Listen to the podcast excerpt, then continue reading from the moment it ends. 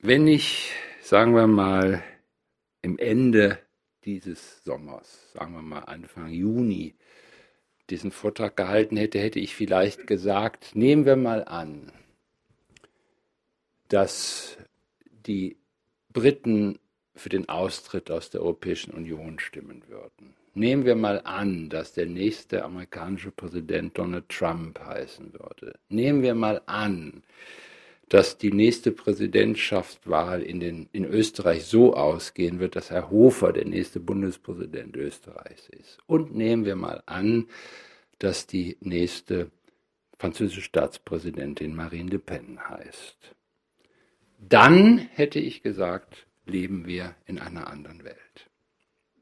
Ich hätte es nicht für möglich gehalten, dass zwei Punkte dieser Reihe schon positiv abgearbeitet sind. Wir haben den Brexit, das heißt den Austritt eines der wichtigsten Partner der Europäischen Union aus dem Club. Und wir haben, was ich wirklich nicht für möglich gehalten habe, doch für möglich, aber nicht für wahrscheinlich gehalten habe, den Tatbestand zur Kenntnis zu nehmen, dass Donald Trump der nächste amerikanische Präsident ist. Das heißt, dass Europa im Augenblick von Amerika verlassen wird. Das wissen wir sicher. Europa wird sich um sich selber kümmern müssen. Es wird sich nicht mehr auf die USA verlassen können. Und dass diese Erkenntnis muss man offenbar in einer Lage treffen, wo Europa dabei ist, sich selber zu zerlegen. Was ist dafür verantwortlich? In was für einer Situation befinden wir uns heute? Was ist das Gefühl der Welt, das wir im Augenblick miteinander teilen oder worüber wir uns zumindest verständigen können? Was ist los in der Welt? Wenn ich so frage, geht es mir um den Raum erlebter Anwesenheit jetzt, aber auch über die Situation dieses Landes hinaus, vielleicht über die Situation auch Europas hinaus, den Raum erlebter Anwesenheit, den wir unsere Zeit nennen. Was ist unsere Zeit? In welcher Zeit stehen wir eigentlich? Ich beginne mit zwei Beobachtungen. Die erste Beobachtung stammt aus einer Umfrage unter 55 bis 75-Jährigen in Deutschland. Und die wurden danach gefragt, wie sie die Zukunft ihrer Kinder und Enkel verglichen mit ihrer eigenen vergangenen Zukunft einschätzen. Und sie werden nicht überrascht sein, dass das Ergebnis ist, dass drei Viertel der Befragten, der repräsentativ Befragten der Auffassung sind, dass es ihren Kindern und Enkeln Schwierigkeiten bereiten wird, den Sozialstatus ihres Elternhauses zu erhalten und die allermeisten schon gar nicht mehr davon sprechen, dass sie ihn vielleicht sogar verbessern könnten. Drei Viertel der Befragten sind also der Meinung, dass die Zukunft ihrer Enkel und Kinder eine weniger positive sein wird, als es ihre eigene Zukunft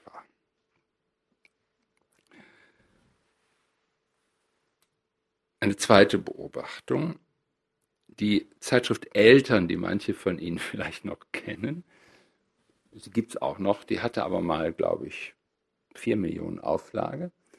Die, die lesen jetzt irgendwie noch 600.000 Leute, ist auch noch eine ganze Menge. Die machen alle zwei Jahre eine Umfrage unter jungen Eltern. Die letzte Umfrage habe ich mir angesehen und da wurden die jungen Eltern befragt, wie sie ihre Elternschaft verglichen mit der Elternschaft ihrer Eltern einschätzen? Und die Antwort ist wieder zu drei Vierteln der Befragten, dass sie glauben, dass ihre Elternschaft anstrengender und stressiger ist als die Elternschaft ihrer Eltern.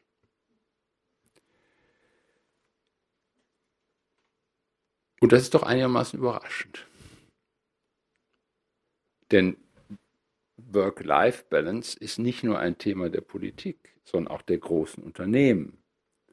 Es werden Elternzeitinitiativen entfaltet. Es wird sehr viel familienpolitisch zu tun, wird viel, relativ viel familienpolitisch getan, um jungen Eltern zu ermöglichen, eine entspanntere Elternschaft hinzukriegen. Und die Zukunftsaussichten von jungen Eltern sind doch nicht schlecht in unserem Lande. Wie kommen die eigentlich darauf, dass ihre Elternschaft anstrengender und komplizierter ist als die Elternschaft bei ihren Eltern? Da gab es das doch alles nicht. Ich meine, ein paar von Ihnen sind ja ein bisschen keine jungen Eltern mehr. Ähm, Sie würden doch nicht sagen, Elternzeit, gab es sowas zu Ihrer Zeit? Nee. Gab es irgendwelche Arten von Beeinbarkeitsregelungen bei den Unternehmen, in denen Sie beschäftigt waren, über die Frage, wie man Elternschaft und Beruf zusammenbringen könnte? Nee.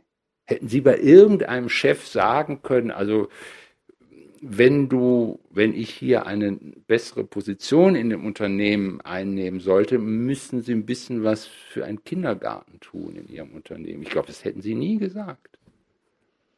Das sagen aber junge Eltern heute, die bei erfolgreichen Unternehmen beschäftigt sind.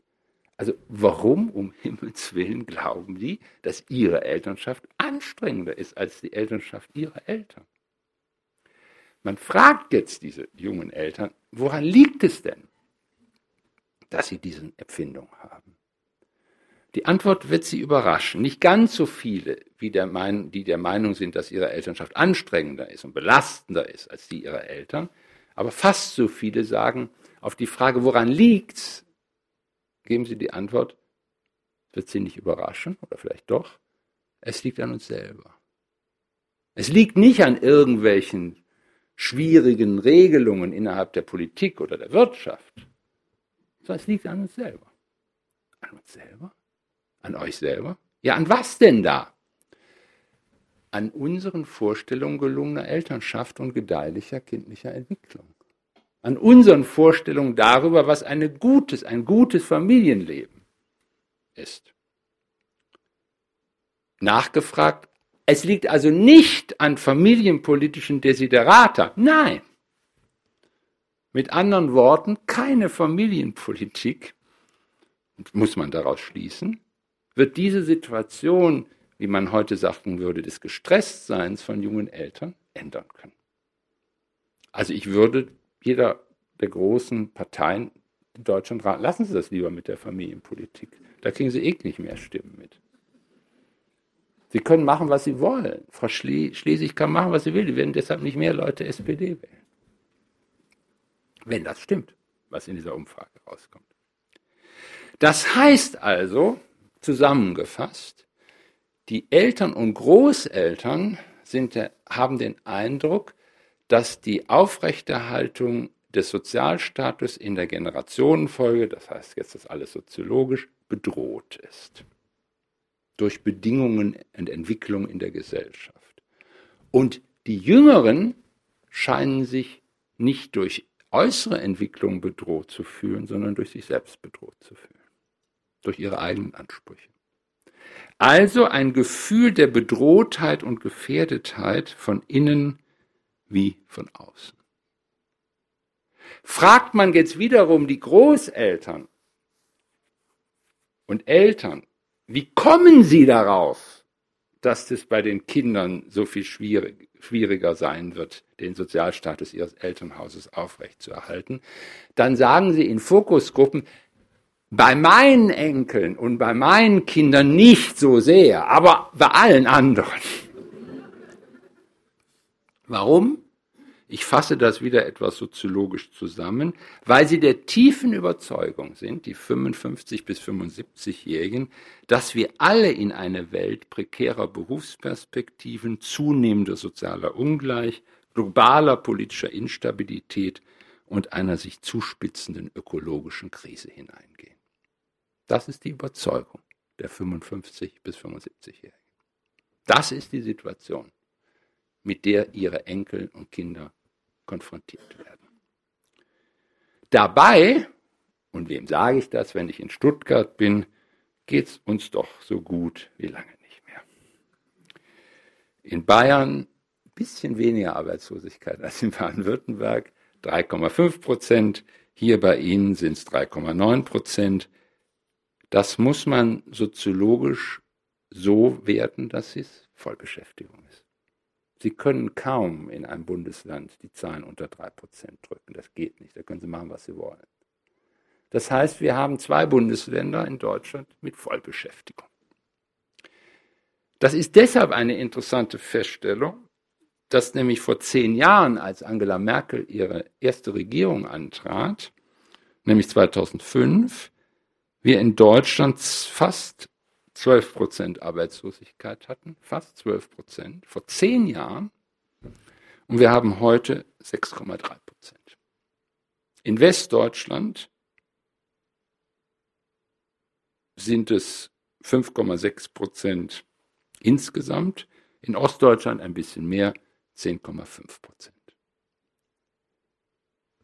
Wir haben also mit anderen Worten eine Reduktion der Arbeitslosigkeit um fast die Hälfte innerhalb von zehn Jahren. Ich kann da hinzufügen, selbst bei den Langzeitarbeitslosen haben wir eine Reduktion um 50 Prozent in den letzten fünf Jahren zu konstatieren.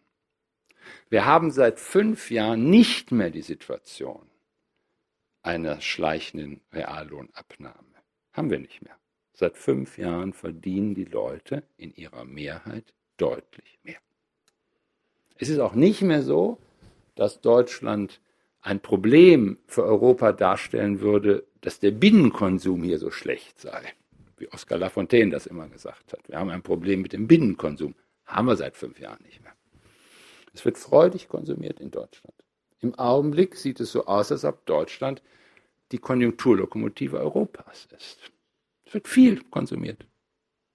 Die Leute geben viel Geld aus oder einigermaßen Geld aus. Also, was soll das alles? Woher kommt die Perspektive, dass alles schlechter wird? Es ist doch alles besser geworden in den letzten zehn Jahren. Das, das Interessante am deutschen Fall ist, dass trotz dieser Lage, trotz der Situation, dass mich Kolleginnen und Kollegen aus anderen Ländern Deutschlands, äh, Europas oder gar aus den USA fragen, habt ihr irgendein Geheimnis? Gibt es irgendwas bei euch, was ihr besonders so toll macht, dass es euch so gut geht. Denn wenn wir ehrlich sind, sagen die eigentlich unisono, ihr seid der große Gewinner der Globalisierung, jedenfalls der größte Gewinner der Krise von 2008. Das ist ja unisono, sind die der Auffassung. Ihr seid die Gewinner. Ihr, ihr, ihr seid's. Das Interessante am deutschen Fall, dass trotz dieser Diagnosen die Stimmung schlecht ist. Jedenfalls eine Stimmung der Bedrohtheit und der Gefährdetheit von innen wie von außen, die sich, das wissen Sie alle, durch die neue Zuwanderungssituation, die sich im Spätsommer 2015 ergeben, ergeben hat, nur verdichtet hat. Die Stimmung der Bedrohtheit und Gefährdetheit war längst da, köchelnd auf kleiner Flamme die ist im Spätsommer 2015 durch das, wie Wolfgang Schäuble es genannt hat, Rendezvous mit der Globalisierung nur weiter hochgekocht worden. Wolfgang Schäuble hat immerhin noch von einem Rendezvous geredet. Das heißt, es kann irgendwie doch noch für beide Seiten ganz gut ausgehen. Ne? Die meisten zeigen sich nach Umfragen eher davon beeindruckt, dass wir in eine Situation hineingeschlittert sind, die man mit Michel Hülbeck eher als den Beginn einer Unterwerfung bezeichnen könnte. Unter einer Situation, bei der man die Kontrolle verloren hat. Die allermeisten Befragten sind augenblicklich dieser Auffassung. Sie, sie lehnen nicht ab, dass Flüchtlinge zu uns kommen. Sie lehnen nicht ab, dass man Flüchtlingen Asyl gewähren soll. Aber Sie haben den Eindruck, dass es zu einem Kontrollverlust auch in Deutschland gekommen ist, der irgendetwas in Deutschland gefährdet oder in Frage stellt. Meine Antwort auf das Problem ist erstmal die Einführung eines Begriffs. Frau Uhl hat es schon genannt, es geht um Stimmungen. Und es geht um die Wahrheit von Stimmungen. Um die Wahrheit von Stimmungen. Was sind Stimmungen? Stimmungen sind Arten und Weisen unseres Daseins in der Welt. Wie, sie zeigen uns, wie es uns ist und wie es uns wird. Um klar zu kriegen, was in dieser scheinbar trivialen Aussage steckt, ist es vielleicht ganz gut, Stimmungen von Gefühlen und Affekten zu unterscheiden. Ich folge da einfach der akademischen Emotionspsychologie. Gefühle, zum Beispiel des Ärgers über eine unangemessene Bemerkung oder der Freude über ein Geschenk, über solche Gefühle können Sie eine kleine Geschichte erzählen. Sie können sagen, ich habe mich wirklich über Bärbels Blumenstrauß gefreut. Es war wirklich nett, dass sie diesen einfach gekommen ist und diesen Blumenstrauß gebracht hat. War gar kein Anlass. Ich habe mich wirklich darüber gefreut. Und jeder, der diese Geschichte hört, wird sagen, ja, diese, dieses Gefühl kann ich verstehen. Und ich habe mich über die Bemerkung von Gustav wirklich geärgert. Kann der nicht mal seinen Mund halten? Ich meine, der war eingeladen und warum muss der nach zwei Gläsern Wein immer diese blöden Bemerkungen machen? Ich soll das auch einfach lassen. Sie erzählen diese Geschichte und jeder versteht, dass sie ärgerlich sind über das Verhalten eines Gastes. Das heißt, Gefühle beschreiben eine Episode, die kommunikativ deutlich machen kann, warum sie ein bestimmtes Gefühl haben. Und dann in der Regel fassen sie diese Episode in, der, in diesem kleinen in der kleinen Erzählung so ab, dass die anderen Leute zustimmen können und sagen, ja stimmt, leuchtet mir ein, Freude oder Ärger. Affekte sind ein bisschen was anderes. Affekte beschreiben nicht so eine kleine Episode, sondern Affekte blitzen auf. Helmut Plessner, ein deutscher Philosoph und Soziologe, hat Lachen und Weinen so analysiert. Man fällt ins Lachen oder ins Weinen, wenn man in einer Situation nicht mehr weiter. Und sie können dann, wenn sie da reinfallen, oft oder manchmal gar nicht mehr aufhören. Sie können mit dem Weinen nicht aufhören und sie können mit dem Lachen nicht aufhören.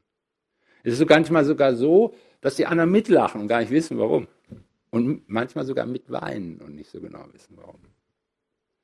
Das heißt, Affekte blitzen auf, überkommen einen und nehmen einem die Handlungskontrolle. Helmut Plessner analysiert das so, dass in den Affekten der Körper Macht über den Leib gewinnt. Das Körpersein gewinnt Macht über das Leib haben. Und im Zustand der Aff, in solcher Art Zustand der Affektbetroffenheit tun sie manchmal Dinge, von denen sie bei Lichte gesehen sagen würden, um Himmels Willen, das habe ich gemacht. Das kann Ihnen, ich weiß nicht, wer von Ihnen schon mal an einer nicht genehmigten Demonstration beteiligt war. Ich war das in meinem Leben schon, einer nicht genehmigten Demonstration. Und dann machen Sie manchmal Dinge, worüber Sie sich im Nachhinein durchaus schämen. Weil Sie, Sie wissen eigentlich gar nicht mehr, wie Sie dazu gekommen sind. Wieso habe ich das eigentlich gemacht? Sie haben das im Zustand des Affektes getan, der aufgeblitzt ist. Sie haben ihre Kontrolle verloren. Was sind jetzt Stimmungen? Stimmungen überkommen einen auch, wie die Affekte, aber sie kommen wie aus heiterem Himmel. Man fühlt sich plötzlich niedergeschlagen, eingekreist, um seinen Lohn gebracht, oder man hat die Stimmung, dass man Bäume ausreißen könnte, Menschen bezaubern oder weltbewegende Bücher schreiben könnte. Und man weiß eigentlich nicht so ganz genau, wo das herkommt. Wieso habe ich jetzt plötzlich diese Stimmung? Und wenn man in dieser Stimmung ist, vergeht die auch nicht so leicht. Die bleibt haften. Die Auslösesituation kann sein, dass man den Schlüssel morgens nicht findet. Und es kann sich zuspitzen zu der Wozu-Frage. Wie wieso mache ich immer dieses Theater jeden Morgen? Was soll das eigentlich ganz, das Ganze? Wozu ich überziehe das jetzt, lebe ich eigentlich? Stimmungen, wenn Sie sie wirklich erleben, stellen eine Anfrage an Sie selber dar. Die Stimmung der Niedergeschlagenheit, die Stimmung der Hochgestimmtheit, die Stimmung der Gelassenheit, die Stimmung der Agitiertheit. Stellen Fragen an Sie selber, wieso bin ich eigentlich in dieser Stimmung? Was ist mit mir los, dass ich in dieser Stimmung bin? Und warum vergeht diese Stimmung nicht einfach? Das heißt, Stimmungen haben insofern eine Wahrheit, als sie eine Frage an mich selber implizieren. Stimmungen, ich fasse das mal in einer etwas mysteriösen Formulierung zusammen, in der Stimmung findet sich das Ich in seiner eigenen Welt vor. Die Stimmung erzeugt ein Gefühl der Welt, in dem ich erkenne, dass es meine Welt ist. Und in diesem Zustand meines so und so Gestimmtseins in meiner Welt steht die Frage, ob ich mich in dieser Weise zu mir selber verstehen will und was das eigentlich über mich selber sagt. Das ist mehr oder minder der Versuch, in einfachen Worten den Stimmungsbegriff von Martin Heidegger zu übernehmen in die Soziologie. Martin Heidegger, ich weiß, ein problematischer, ein kontaminierter Autor, die schwarzen Hefte, da fallen einem sozusagen die, die, so wie die Augen aus dem Kopf, wenn man das liest, muss ich Ihnen ehrlicherweise sagen. Aber über Stimmung hat er sehr kluge Sachen gesagt. Stimmungen, sagt Heidegger, sind Rahmen unseres Verhältnisses zur Welt. Jede Erkenntnis der Welt, jede Haltung zur Welt, jede Bezugnahme auf die Welt ist eine gestimmte Bezugnahme auf die Welt.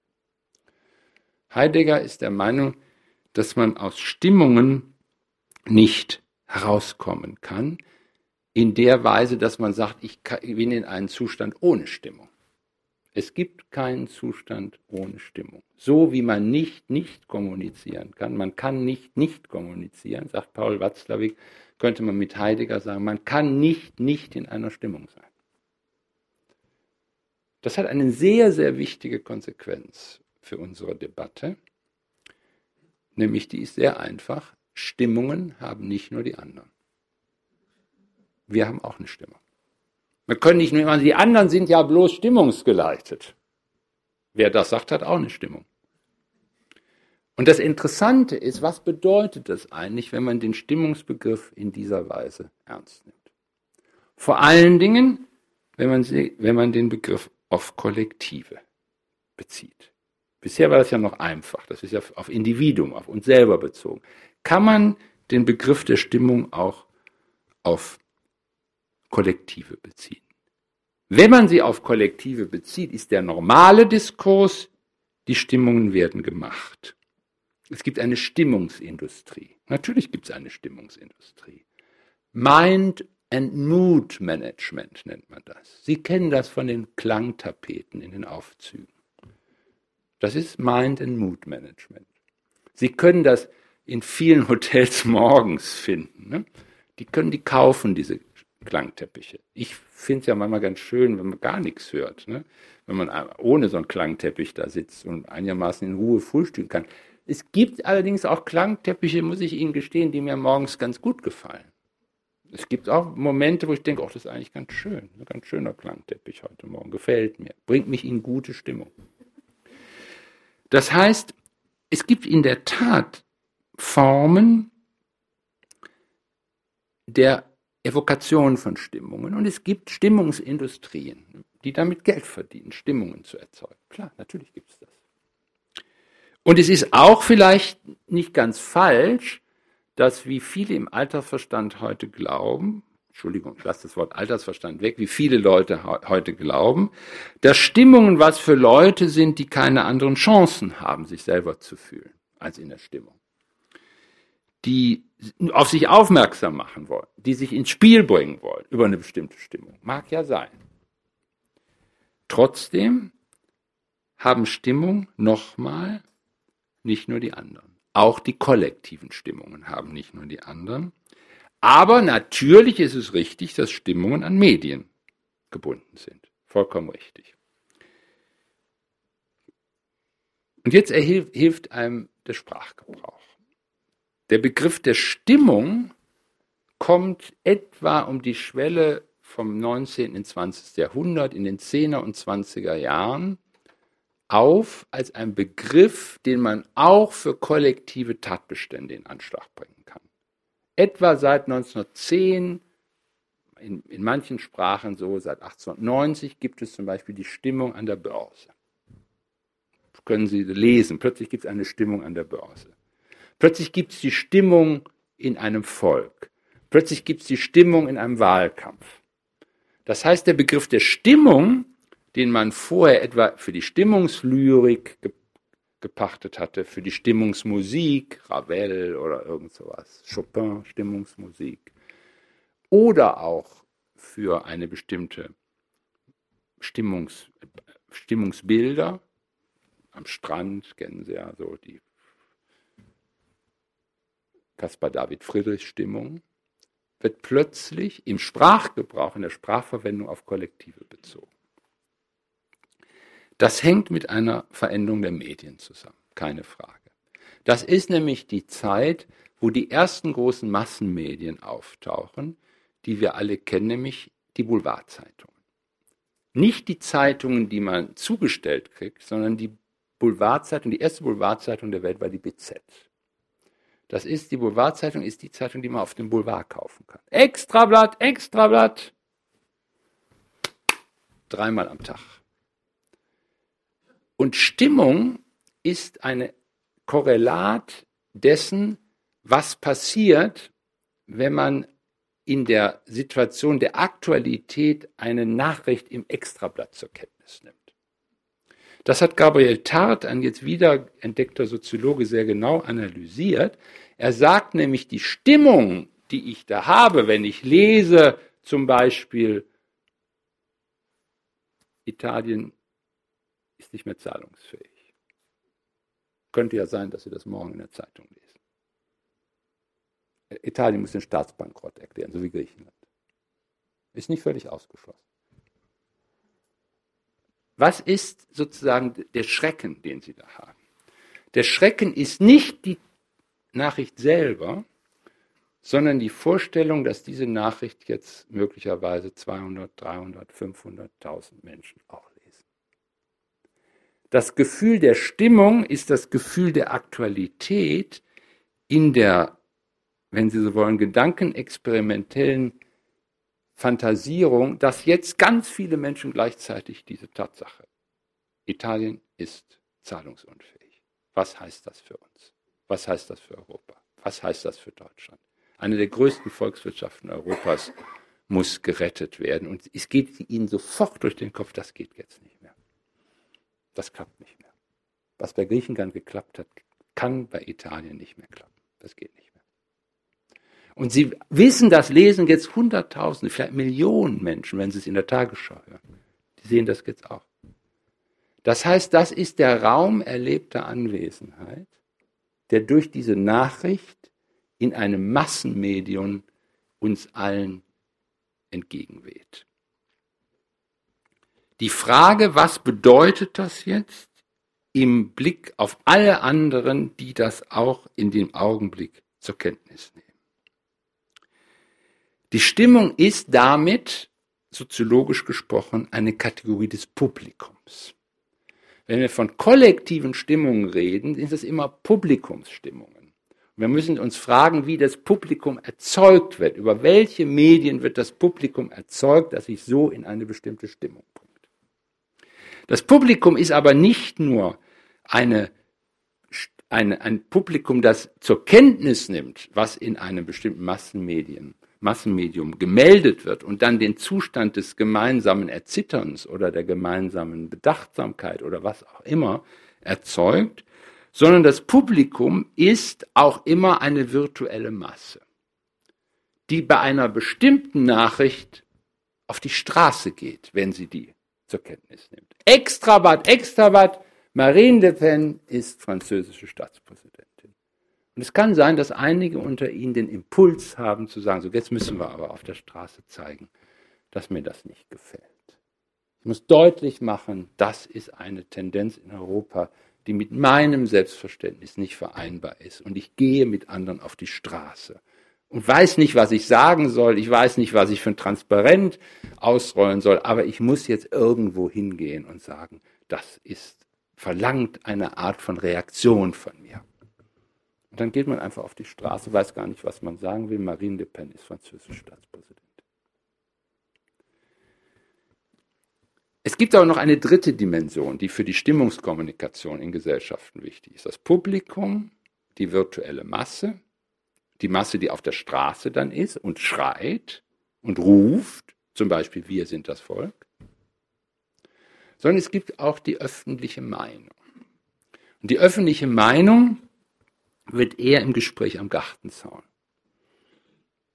erzeugt. Das sind diese kleinen Geschichten, wo man anfängt, vom Hölzchen aufs Stöckchen, von Gott und die Welt zu reden. Man redet über, was wird jetzt mit Brad Pitt nach seiner Trennung und äh, was, haben, was haben die Trumps für Stühle, so komische Stühle, wo die drauf sitzen. Die wirklich in so komischen Stühlen da oben auf diesem, irgendwie auch merkwürdig. Und dann kann plötzlich auch die Rede auf Angela Merkel kommen und sagen, was hat die bewogen, nochmal anzutreten? Ist das nicht eine Last für die? Und man redet vielleicht auch über die überhöhten Rechnungen von Handwerkern und so weiter und so weiter. Und plötzlich kann es auftauchen, dass die Rede auch auf die Frage der Zuwanderung kommt, auf die Frage Europas kommt, in so einem Gespräch am Gartenzaun oder an der Ecke. Und dann kann man sehr schön feststellen, was man für Mastererzählungen, für Meistererzählungen benutzt. Die haben offenbar was Kulturspezifisches. Die Meistererzählung der USA ist immer, wenn es auf um Politik geht, eine Meistererzählung über eine Person mit Charakter, die die Wahrheit spricht, die irgendetwas zum Ausdruck bringt, was den Status der amerikanischen Gesellschaft betrifft. Das hat Donald Trump geschafft, ein Mann mit Charakter zu sein, das muss man nicht unbedingt so positiv meinen, aber einer, der die Wahrheit sagt über das, was in den USA los ist. In Frankreich ist dieses, diese Meistererzählung immer die Frage der Hymne auf die Republik. Als Jacques Chirac seinerzeit zu, einem, zu seinem Wahlantritt den Begriff der sozialen Exklusion in die Debatte einführte, in die öffentliche Debatte Frankreichs, wollte er damit sagen, als Konservativer, Exklusion ist die Spaltung der Republik. Und die Republik in Frankreich muss immer durch Einheit charakterisiert sein. Jede Art politischer Leidenschaft in Frankreich ist eine Leidenschaft der Republik. Jede Art der politischen Leidenschaft in den USA ist eine Leidenschaft des Präsidenten. Es geht um Roosevelt, es geht um Kennedy, es geht um Reagan und es geht um Donald Trump. In Frankreich geht es um verschiedene Republiken, es geht auch um Charles de Gaulle, aber es geht auch, um den Gaullismus. Fillon sagt, ich bin nicht ein Mann von, ich bin kein Erbe von Charles de Gaulle, sondern ich bin ein Mann des neuen Gaullismus. Und der Gaullismus, was macht der Gaullismus? Er erneuert die Republik. Fillon ist, tritt auf als ein Erneuerer der französischen Republik. Und wer für die Republik ist, muss für mich sein. In Deutschland ist das alles ein bisschen anders. In Deutschland, das hat auch Helmut Plessner sehr schön beschrieben, in Deutschland gibt es immer noch diesen Protestbegriff des Volkes. Den gibt es nicht nur in Ostdeutschland, sondern gibt es auch hier in Baden-Württemberg.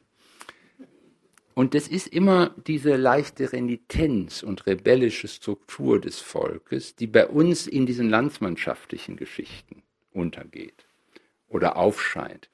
Die Schwaben werden nicht untergehen, und diese, diese Idee, dass man sie im Zweifelsfall auch gegen Berlin stellen kann, das taucht dann in diesen Erzählungen am Gartenzaun aus. Also ich weiß das von meinem Schwiegervater, der aus Hohenlohe stammt, dass der sagt, also der Berlin, also irgendwie, das ist so ein Moloch. Wissen die überhaupt, was man mit unserem Geld macht? Und ist die nicht, ich meine, die ist ganz beeindruckend, die Angela Merkel, aber weiß die wirklich mit Geld umzugehen? so eine Pfarrersfrau, ich meine, ist ja ganz schön, eine Pfarrerin, aber kann die wirklich mit Geld umgehen? Also darin war schon die leichte sezessionistische Neigung bei meinem Schwiegervater. Wenn das so weitergeht, müssen wir uns aber überlegen, ob wir uns nicht. Und das wird natürlich ver, sozusagen geheilt, solche Stimmungen sagen. Ja, wir müssen mal über den Finanzausgleich reden. Das ist eigentlich ein, ein Vorstellung, wir müssen vielleicht doch mal ein bisschen daran drehen, dass wir da rauskommen. So, wir haben doch Geber und Nehmer, das muss man doch mal offen aussprechen können. Das ist dieser Protestbegriff des Volkes, der bei den Deutschen eine Rolle spielt, der immer nur gehalten wird durch den Rechtsbegriff, nämlich was ist in, hat die Deutschland die größte Autorität? Das Bundesverfassungsgericht. Also Deutsch ist nicht die Republik, Deutsch ist nicht a man of character, sondern Deutsch ist dieser rebell rebellische Volksbegriff plus die Idee, dass es ein Recht gibt, das vom ähm, Bundes äh, vom, von, äh, sozusagen von zentralen Richtern verwaltet wird. Und Stimmungen sind jetzt, ich komme zurück, sind, wenn Sie so wollen, die Resultante aus Publikum, Masse und öffentliche Meinung. Das Publikum schafft den Raum der erlebten Anwesenheit, in dem eine Stimmung sich ausbreitet, die Masse verbirgt sich als affektive Disposition in diesem Raum der Gestimmtheit der Leute, die unter geeigneten Bedingungen sich Ausdruck verschafft, als Masse auf die Straße geht und sagt, ich muss jetzt auf die Straße gehen und sagen, was los ist. Und bei der öffentlichen Meinung gibt es sehr, sehr Interessantes. Da sagt man manchmal was und manchmal beißt man sich auf die Lippen, weil man denkt, ach, ich will jetzt nicht als so ein komischer Rassist dastehen bei den Nachbarn. Aber eigentlich würde ich jetzt mal gerne mal auch mal was anderes sagen. Aber ich sage es lieber nicht. Das hat Elisabeth Nölle-Neumann in einem sehr interessanten Buch die Schweigespirale genannt. Dass man sagt, nee, nee, also die Stimmen, die, die, die Meinungsführer in den kleinen Lebenskreisen, die bestimmen eigentlich die Stimmung. Und jetzt, wenn da jetzt alle für Arme auf, für Flüchtlinge sind, dann sage ich mal nichts denke, naja, ich weiß nicht, immer diese Flüchtlinge. Aber man darf ja nichts sagen. Ne? Wie oft habe ich in den letzten, im letzten Jahr gehört, ja, Herr Professor, Sie, aber ich. Ich meine, Sie können sagen, was Sie wollen, aber ich. Aber ich sage, bitteschön, wir leben im freien Land, Sie können doch sagen, was Sie wollen. Nee, nee, nee, nee, nee, nee. Kann nicht sagen, was man will. Solche gibt es übrigens relativ viel in Ostdeutschland, die sagen, nee, man kann nicht sagen, was man will. Das Interessante ist jetzt, dass dieses analytische Besteck einem erlaubt, Stimmungsentwicklungen zu analysieren. Sie wissen alle die Silvesternacht 1516. Was ist da passiert?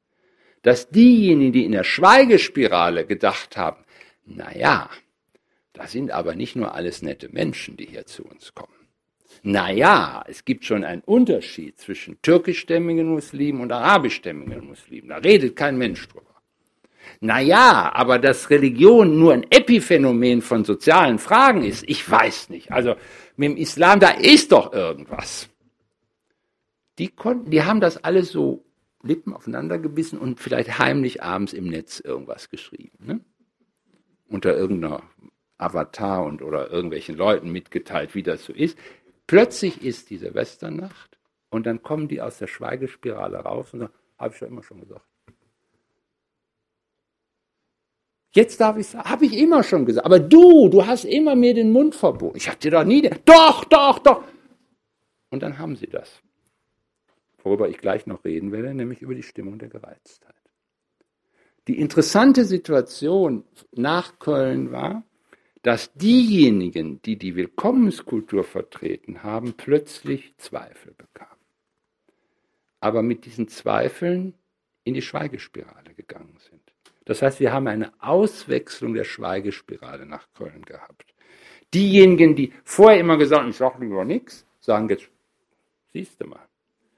Und die plötzlich anfangen zu sagen, naja, vielleicht stimmt das wirklich, dass es einen Unterschied zwischen türkischstämmigen Muslimen und arabischstämmigen Muslimen gibt, die sagen, nee, das will ich denen, denen aber jetzt nicht gönnen, das. Ich schweige lieber darüber. Das heißt, die gehen jetzt in die Schweigespirale. Und das ist eine sehr interessante Situation, die wird sehr, sehr wichtig sein für die Bundeskanzlerin, zu sehen, wer sich im Augenblick in der Schweigespirale befindet, mit welchen Arten von Empfindungen. und wie man die aus der Schweigespirale sachte und vorsichtig herausholen kann und ihnen eine Stimmung zu geben, ohne eine Stimme zu geben, Entschuldigung, eine Stimme zu geben, ohne die Stimmung sich wieder lässt, letztlich drehen zu lassen. Das ist eine sehr interessante politische Kunst. Ich habe Ihnen schon angedeutet, Sie wollen das ja alles nicht weiter hören, was ich Ihnen hier soziologisch erzähle. Ich komme jetzt zur Sache. Was ist die Stimmung, in der wir uns befinden? Und ich habe die Formel schon genannt. Wir befinden uns in einer Stimmung der Gereiztheit, nach wie vor. Ich hatte gedacht, das hätte sich alles ein bisschen gelegt. Ich habe die Stimmung der Gereiztheit wieder mit Händen zu fassen bekommen in den Reaktionen auf die Rede von Caroline Ehmke, die sie bei der Verleihung des Friedenspreises deutschen Buchhandels gehalten hat. Jedenfalls in meinem Milieu. Gab wieder diese Stimmung der Gereiz, dass es Leute sagten, das war aber eine tolle Rede und andere sagten, na ja, ich meine, die hat, war auf einem Privatinternat in England. Der Onkel war Alfred Herrhausen. Und die hat äh, sozusagen dann studiert in Princeton. Naja, und die beschwert sich jetzt darüber, dass sie als Frau, die Frauen liebt, irgendwie nicht die richtige Anerkennung kriegt. Ob das nun wirklich eine gute Beschreibung unserer Lage ist? Und schon können Sie sich wieder die Situation vor Augen stellen, wie wir sie im Spätsommer 2015 hatten. Sie kennen Leute seit 20, 30 Jahren und die sagen plötzlich Sachen, wo sie denken, hä? Habe ich diesen Menschen eigentlich je gekannt? Und die Stimmung der Gereiztheit ist eine Gereiztheit, ist deshalb gereizt, oder die Struktur dieser Gereiztheit besteht darin, dass es keine kommunikativen Brücken zwischen den beiden Positionen gibt. Es gibt die einzige Möglichkeit, ist einfach die Kommunikation abzubrechen. Es gibt nicht mal die Möglichkeit, sich darüber einvernehmlich zu einigen, dass man unterschiedlicher Meinung ist. Man muss einfach nur lassen. Und ich fürchte, dass viele von Ihnen diese Situation kennen. Diese Situation der Gereiztheit. Die plötzlich aufbricht in einer Situation des Abendessens, des Miteinander irgendwo hinfahrens. Plötzlich ist diese Gereiztheit wieder da und man fragt sich, wo kommt die eigentlich her? Diese Unvermitteltheit von Auffassungen, wenn es um die Lage unserer Welt geht, um das Gefühl der Welt, in der wir uns befinden. Was, ist, was sind die Themen dieser Gereiztheit? Die Themen der Gereiztheit, das große Thema ist, dass wir uns in einer Zeit einer enormen Unordnung befinden, wo wir nicht mehr so genau wissen, was eigentlich los ist. Das erste Thema, was überall eine große Rolle spielt, ist das Thema von Macht und Ohnmacht. Die einen sagen, es gibt Leute, die dürfen sich nicht äußern, die werden niedergeduckt, die sind in der Position der Ohnmacht und andere sagen, jetzt komm, das ist doch Quatsch. Wer hat die Macht bei uns? Wer muss ohnmächtig sein? Ein unglaubliches Thema, was eine sehr starke Gereiztheit sofort hervorbringt. Das andere Thema, was Sie alle kennen, Reichtum und Armut. Wer verdient eigentlich, was er verdient? Sie merken, Sie können Leute sich in Rage reden hören über die Einkünfte des Vorstandsvorsitzenden der Deutschen Bank. Und man sagt ihnen, na ja, aber Philipp Lahm verdient noch viel mehr. Ach, hör mir auf mit dem Philipp Lahm, ich rede aber jetzt über den... Da haben wir es wieder. Verdienen die Leute, was sie verdienen? Weißt du eigentlich, was ein Hermesfahrer? Und so weiter. Und sie kommen nicht zusammen. Das dritte Thema, das Sie auch kennen, ist das Thema von Wahrheit und Lüge. Was steht denn in der Zeitung? Wenn ich die schon wieder höre im ZDF oder in der ARD, das ist doch alles Lug und Betrug. Keiner redet darüber, dass Hartz IV Armut per Gesetz war. Jetzt hör mal auf, das war doch nicht Armut per Gesetz, das war eine vernünftige Maßnahme, um die wirtschaftliche Entwicklung in Deutschland anzukurbeln. Keine Brücke, keine Brücke. Also, basale Themen unseres Zusammenlebens. Macht und Ohnmacht, Reichtum und Armut, Wahrheit und Lüge, darunter Selbstbestimmung und Fremdbestimmung. Das sind die Themen der Gereiztheit, das sind die Themen der Stimmung, die merkwürdigerweise in allen europäischen Gesellschaften eine neue vertikale Disjunktion in den politischen Raum einführen. Damit meine ich, dass manche Leute denken, da gibt es welche in den Palazzi, das sind diese Leute, die so, diese Smarten in Brüssel, die einem irgendwas über globale Ethik erzählen und über Lastenausgleich innerhalb der Europäischen Union und Notwendigkeit eines neuen Finanzmarktregimes in Europa, aber keine Ahnung haben, was los ist im Land, wie schwer wir unser Geld verdienen. Ich meine, ich kriege doch mein Geld auch nicht geschenkt. Und diejenigen, die eigentlich nur ein politisches Amt haben wollen, um ihren Narzissmus zu befriedigen, um noch reicher zu werden. Aber es gibt doch überhaupt keine Politiker, denen es um das Ganze geht. Es gibt doch überhaupt keinen Politiker, der auf irgendetwas einsteht. Das sind die in den Palazzi. Und wir sitzen auf der Piazza und wir müssen uns den ganzen Scheiß angucken. Das ist eine Stimmung, die Sie bei der Fünf-Sterne-Bewegung in Italien finden. Das war die Stimmung beim Brexit.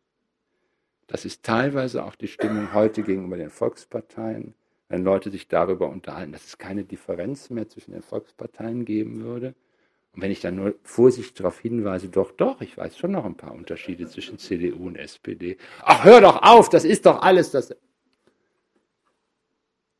Wieder diese Logik, wir haben eine neue Vertikalität. Es gibt die da, Elite sagt man dazu manchmal auch, kalt, selbstbezogen, lügnerisch, verleumderisch, denken nur an sich.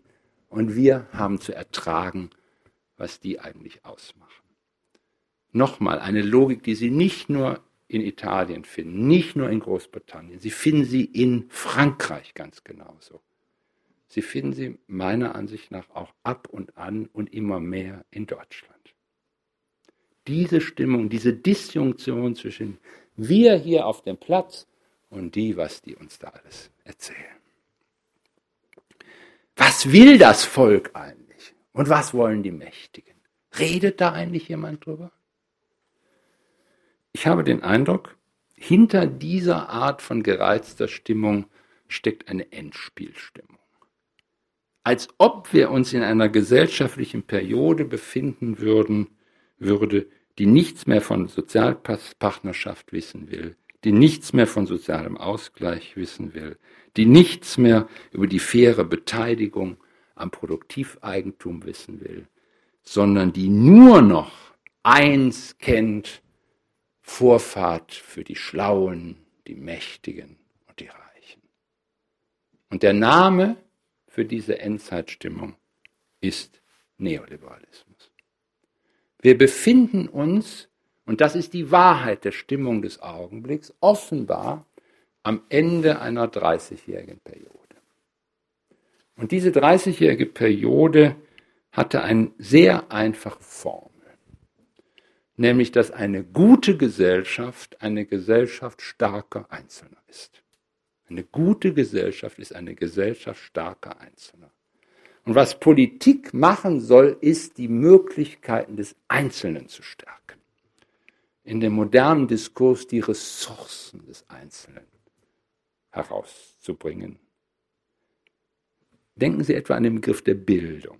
Bildung ist nicht mehr ein Ticket, um in eine Gruppe einzusteigen, so nach dem Motto, liest der Hölderlin, wirst du Bildungsbürger, sondern Bildung ist eine Ressource zur Selbstdurchsetzung geworden. Nämlich ein Aufstieg. Was Bildung, die Hauptdebatte über Bildung ist im heute Aufstiegsmobilität zu befördern. Man kann das auch andersrum ausdrücken, die Einzelnen zu stärken, damit sie ihre Interessen zum Ausdruck bringen können, damit sie ihr Leben nach eigenen Prinzipien führen können. Alles richtig. Aber merken Sie den Unterschied, ob man sagt, es ist eine Eintrittskarte zu einer Gruppe oder man sagt, wir wollen die Ressourcen des Einzelnen stärken. Das ist Neoliberalismus. Das ist die Vorstellung, dass eine Gesellschaft, die uns weiterbringt, eine Gesellschaft der Menschen ist, die für sich selber sorgen. George W. Bush hat das die Ownership Society genannt. Wir wollen die Ownership Society. Wir wollen die Gesellschaft, die die Einzelnen im Stand versetzt, aus ihren eigenen Mitteln und Möglichkeiten ein Leben zu führen, wie sie es sich selber vorstellen. Nicht mehr nach Kollektivkriterien, nicht mehr nach Kriterien von wechselseitigem Schulterschluss, sondern die Einzelnen in ihren Möglichkeiten zu stärken. Das war die Botschaft, die von Ronald Reagan und Margaret Thatcher ausging, die etwas Positives ja auch hatte, nämlich du kannst etwas bewirken, wenn du dich einfach traust. Und wir sorgen dafür, dass du dich trauen kannst und dass du etwas machen kannst. Ein Unternehmen gründen, dich selbst durchsetzen, deinen Traum zu verwirklichen. Das ist Neoliberalismus gewesen. Das war, dass man Keynes nicht mehr so nett fand und sagte nicht Makroökonomie, Mikroökonomie ist das Thema. Die Chicagoer Schule, Milton Friedman, Stärkung der Einzelnen, Stärkung der Möglichkeit, dass man etwas machen kann. Freisetzung der Möglichkeit des, der Einzelnen, Entfesselung der Kräfte der Einzelnen. Das Verrückte ist nur, dass viele Leute sagen, warum haben wir uns eigentlich darauf eingelassen? Denken Sie daran. Ronald Reagan ist nicht durch einen Putsch an die Macht gekommen. Margaret Thatcher nicht durch einen Putsch. Die sind wiedergewählt worden. Und die Weiterführer dieser Vorstellung heißen Tony Blair, heißen Bill Clinton, heißen Gerhard Schröder. Die sind alle nicht durch einen Putsch, sondern die sind gewählt worden. Von vielen von uns sogar gewählt worden. Und plötzlich fragen sich immer mehr Leute im gesamten Westen, warum haben wir das eigentlich gemacht? Das Ergebnis dieser Politik war doch mehr Ungleichheit, das Brechen des ungeschriebenen Gesellschaftsvertrages, also Ungleichheit durch Individualisierung, eine unglaubliche Erzeugung von Geld in den letzten 30 Jahren. Die Geldmenge, die globale Geldmenge hat sich innerhalb des, von, den, von 1970 bis zum Jahr 2000, die ist um 2000 Prozent gestiegen. Um 2000 Prozent ist die globale Geldmenge gestiegen. Und dann haben wir 2008, war die Quittung. Und alle Leute sagen, warum um Himmels willen haben wir uns in diese Situation hineinmanövriert? Es ist ja nicht so, als ob das irgendwie böse Geister im Hintergrund. Wir waren es doch. Natürlich, viele waren dagegen, aber die Mehrheiten waren dafür. Wenn ich es mal in der intellektuellen Debatte sehen will, ist die Zeit des großen Bedauerns eingetreten. Es gibt dazu ein Buch eines französischen Soziologen, ähm, der dieses Bedauern auf den Punkt gebracht hat und da einen großen, großen Erfolg mit. Didier Eribon hat ein Buch geschrieben, Rückkehr nach Reims. Didier Eribon ist ein französischer Intellektueller, der in der Zeit des Neoliberalismus eine große Karriere, als, vor allen Dingen als Biograf von Michel Foucault gemacht hat. Und er besucht seine Verwandten in Reims, das ist die Königsstadt in, Frank in Frankreich, wo die Könige gesalbt und gesegnet wurden, und stellt fest, dass seine Brüder Front National wählen. Seine eigenen Brüder.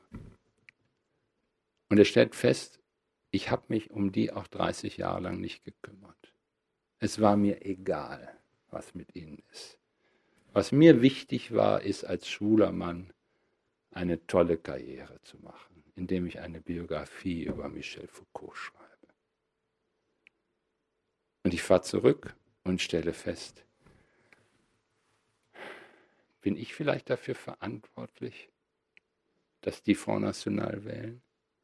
Damals haben sie noch die Kommunistische Partei gewählt. Als ich weg bin, haben sie die Kommunistische Partei gewählt. Dann kamen diese ekelhaften Sozialdemokraten. Das Buch, der kann seinen Hass auf die Schröders dieser Welt kaum zügeln. er sieht, das ist ein Klassenverrat gewesen. Und ich bin Agent dieses Klassenverrats gewesen.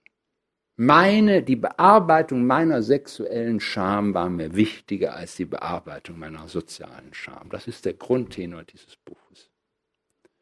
Das ist die Atmosphäre des großen Bedauerns über den Neoliberalismus, über diese 30 Jahre, die wir, da, die wir hinter uns gebracht haben und von denen viele den Eindruck haben, dass es eigentlich keine Zukunft mehr im Augenblick gibt. Wir haben uns da in etwas hineinmanövriert, aus dem man nicht so richtig herauskommt. Deshalb diese Stimmung der Gereiztheit. Der Kern dieser Stimmung der Gereiztheit ist nämlich die Einsicht, dass wir uns selber die Zukunft genommen haben. Dadurch, dass wir uns auf eine Denkweise über uns selber und über gesellschaftliche Organisation eingelassen haben, die desaströse Folgen gehabt hat. Allerdings ist das Bedauern über den Neoliberalismus oft mit der eigenen Reinwaschung verbunden und mit einer Idee des Volkes als einer Ansammlung von Erniedrigten und Beleidigten, die im Grunde nicht anders können, als so jemand wie Donald Trump zu wählen.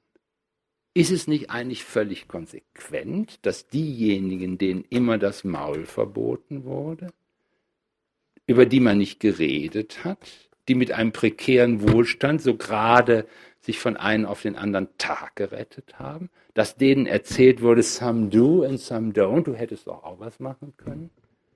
Woher diese abschätzige Haltung? Und haben die Leute nicht recht, wenn sie mit rassistischen Motiven einen Rassisten wählen? Wie sollen sie denn anders auf sich aufmerksam machen? Diese Vorstellung ruft eine andere Partei auf den Plan, nämlich die Partei derer, die die Ungewissheit verteidigen. Die sagen, der Brexit steigt doch die Stärke Europas. Red doch nicht davon nur, dass Europa zu Ende geht oder zugrunde geht.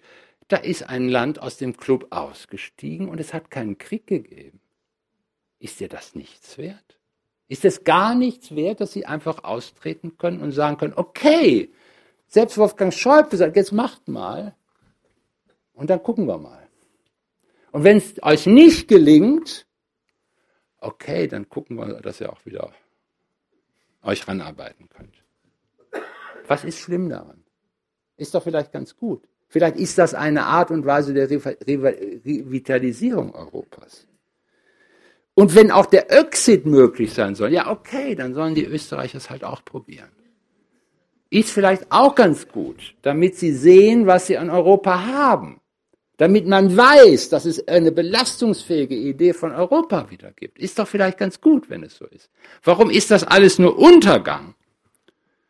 Warum müssen wir und warum glaubst du eigentlich, wir müssen noch wieder Volksentscheide? Warum brauchen wir ein starkes Konzept von Volkssouveränität? Du weißt doch, wohin das führt. Was soll denn der ganze Unsinn? Es ist doch eigentlich ganz gut, wie wir das hier haben. Wir haben ein Europa der Prozesse, und das geht voran und dieses Europa der Entscheidung, klar, das ist alles, da werden alle Zeitungen drüber, aber das Europa der Prozesse ist doch viel wichtiger als das Europa der Entscheidungen. Sei doch mal ein bisschen ruhig, sei doch mal ein bisschen gelassen, mach, kam doch mal ein bisschen down, Alter. Was soll das alles? Sie merken, die Verteidiger der Ungewissheit kommen mit einer anderen Stimmung. Die sagen nicht Panik Reg dich nicht so auf. Mach langsam. Schau dir doch die Dinge erstmal an. Lasse sich doch erstmal entwickeln. Wir sind nicht am Ende der Geschichte. Woher sagst, woher willst du denn die Vorstellung, warum soll die Geschichte immer linear verlaufen? Wer sagt das? Nein, die Geschichte läuft nicht linear. Es gibt Rückschritte. Es kann sein, dass man in Europa wieder Kompetenzen an den Nationalstaat zurückgeben muss. Ist vielleicht ganz gut, das mal für 20 Jahre wieder zu machen. Was ist schlimm daran? Warum glaubst du, dass es zu Ende geht mit allem? Was soll das alles? Die freundlichen Systemfatalisten geben sich als Verteidiger, das ist nämlich die Position, die ich Ihnen gerade geschildert habe, die geben sich als Verteidiger der Zivilität, als Verteidiger einer gewissen Indifferenz, die es halt für moderne Gesellschaften braucht. Man kann sich nicht immer über alles aufregen. Es ist vernünftig, ein bisschen indifferent zu sein. Nicht zu viel, aber ein bisschen Indifferenz ist hilfreich. Der Weltoffenheit und die davon reden, dass die Freiheit einen Preis hat. Und wenn du den Preis nicht haben willst, regst du dich auf. Aber du musst dir klar darüber sein, du willst den Preis der Freiheit nicht bezahlen. Warum, lass uns doch so miteinander reden. Red nicht über das Volk, das immer nur betrogen und belogen wird. Red doch über dich und dass du den Preis der Freiheit nicht entrichten willst. Warum bist du dieses Bedauern darüber, dass alles so schlimm geworden ist? Wieso kannst du ernsthaft meinen, Gerhard Schröder gehört nicht mehr zur deutschen Sozialdemokratie? Bist du wahnsinnig geworden? Karl Müntefering.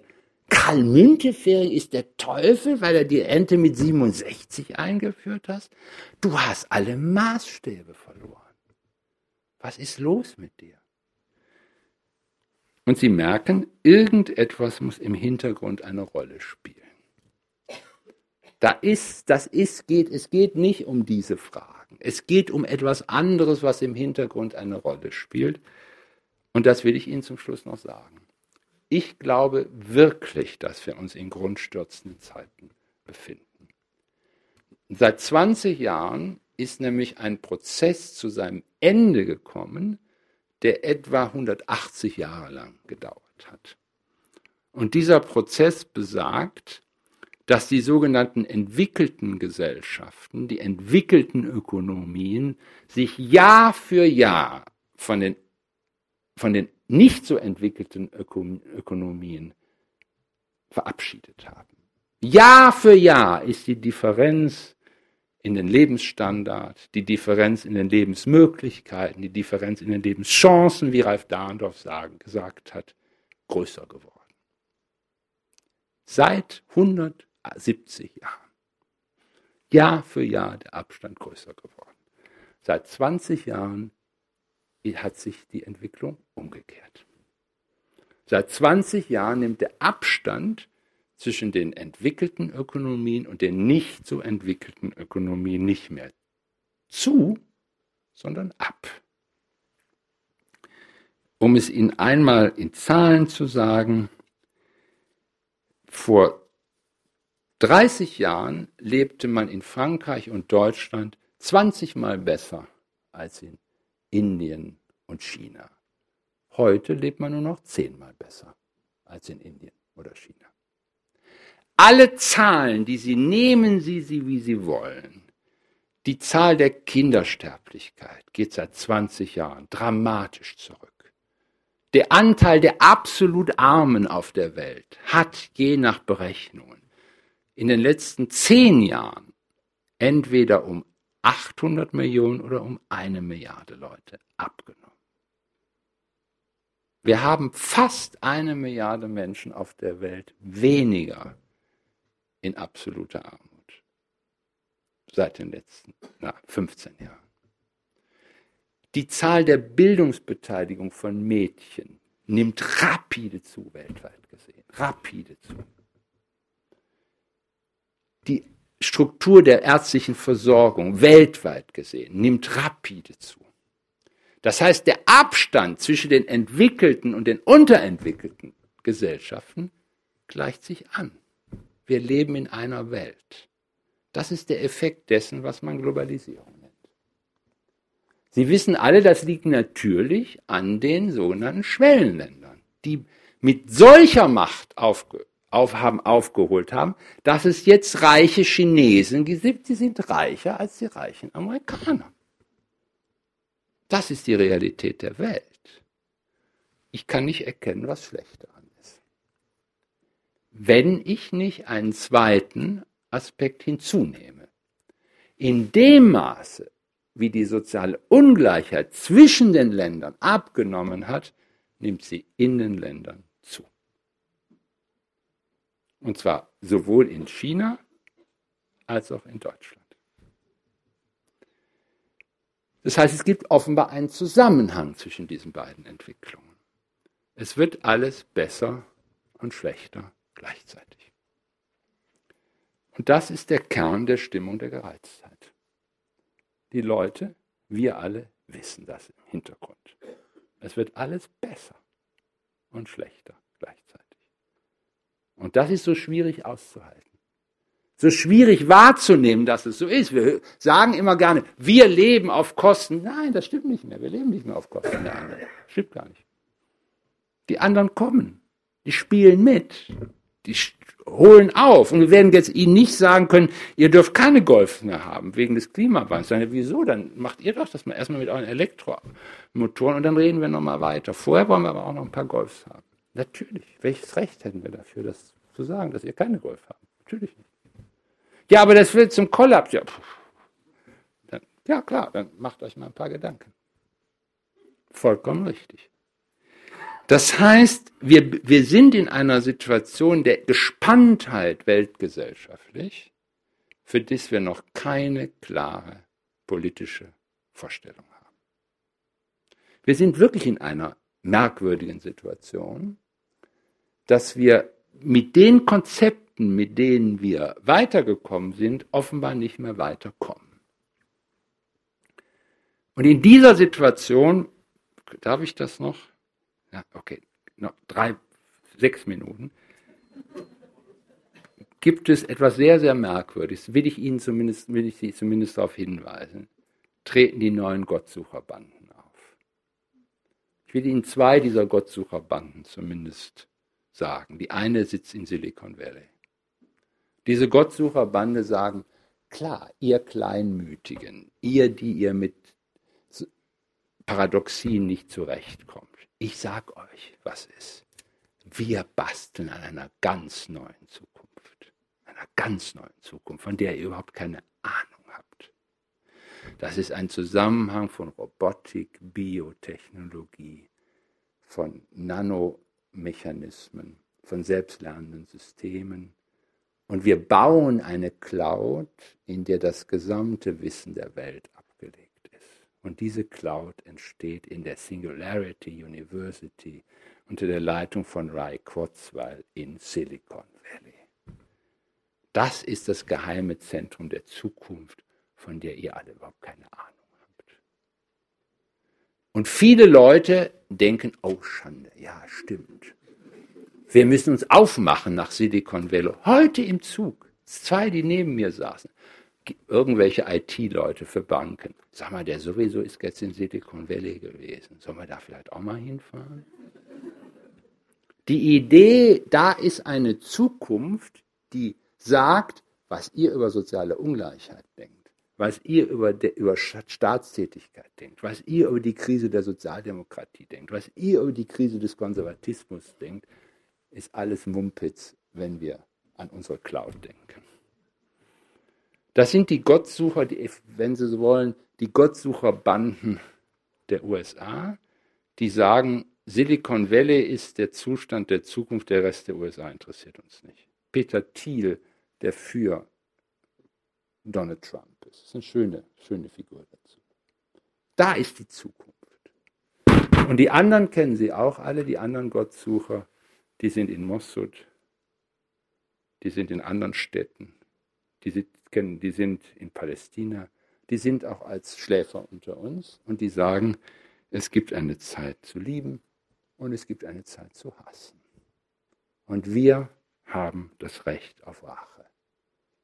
Wir haben 200 Jahre fast unter euch gelitten. Und jetzt geht es uns besser. Und jetzt werden wir Rache nehmen. Glaubt nicht, dass wir nicht lieben können. Aber jetzt ist die Zeit des Hasses und wir werden euch vernichten. Das ist die andere Gottsucherbande, die es auch gibt. Die gibt es wirklich. Es gibt Leute, die so denken auf der Welt. So wie es die wirklich in Silicon Valley gibt, so gibt es diese Gottsucherbande auch. Und wir sitzen mit unserem komischen, paradoxen Gefühl dazwischen. Das ist der letzte Gedanke. Was kann Europa in diese Waagschale werfen? glaube, die Waagschale ist sehr einfach. Das ist eine bestimmte spirituelle Erfahrung. Hört sich ein bisschen komisch an. Ich bin kein Optimist. was die gesellschaftliche Entwicklung betrifft. Ich glaube nicht, dass es so sehr einfach wird, das zu steuern. Und ich habe großen Respekt vor der Entscheidung, obwohl ich hier überhaupt nicht politisch nahe stehe, ich habe einen großen Respekt vor der Entscheidung von Angela Merkel, gegen ihren inneren Willen nochmal zu kandidieren. Weil sie weiß, sie hat eine Verantwortung in der Situation und es ist sehr schwierig in Europa geworden. Sie kann jetzt nicht vom Schiff gehen, es geht nicht. Wir hätten das zu Recht als Verrat. Also ich bin nicht optimistisch. Es wird sehr schwierig werden. Aber die spirituelle Botschaft, die ich habe, ist Hoffnung. Hoffnung heißt, dass die Welt, in der wir jetzt leben, ganz simpel nicht das letzte Wort der Geschichte ist. Wenn Sie mich persönlich fragen, ich bin tief davon überzeugt, dass wir nicht in der letzten möglichen Welt leben. Wir leben es nicht. Es wird, es vergeht eine Zeit, das stimmt. Ich glaube wirklich, dass eine Zeit vergeht, die nicht, dessen Vergehen nicht aufzuhalten ist, das glaube ich auch. Aber es kommt auch eine Zeit. Und das ist ein Titel eines sehr schönen Buches eines von mir geschätzten Spätmarxisten, Terry Eagleton. Das Buch heißt Hope Without Optimism. Ich danke Ihnen sehr für Ihre Aufmerksamkeit.